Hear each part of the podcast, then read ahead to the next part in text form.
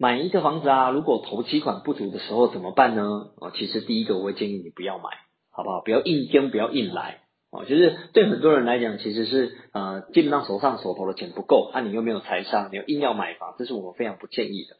但是呢，如果你愿意做一些学习，愿意做一些操练，也愿意去了解啊真正的状态啊，也愿意去做一些财务的报表、财务的一个结构的呃的学习，那或许有一些方法你可以参考看看也就是说，我们可能可以投期款不够的情况下，我们可以把贷款的层数拉高。哦，原本你可能只抓贷款七成，可以拉高到八成、八成或九成，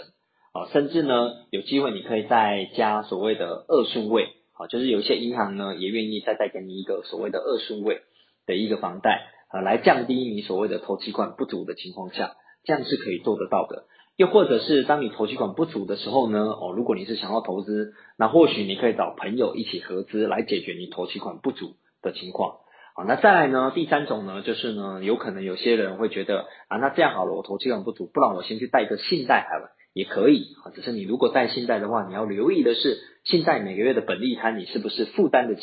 啊？如果负担不起，我们也不建议你啊，因为你已经要付房贷的利息或房贷的本利摊的啊。那如果再加上信贷的这个一定要本利摊的情况下，到底你负担得起还负担不起？这是你要参考的。啊，跟着你要去思考的，那再来决定要不要用这些方法来解决投期款不足的状况。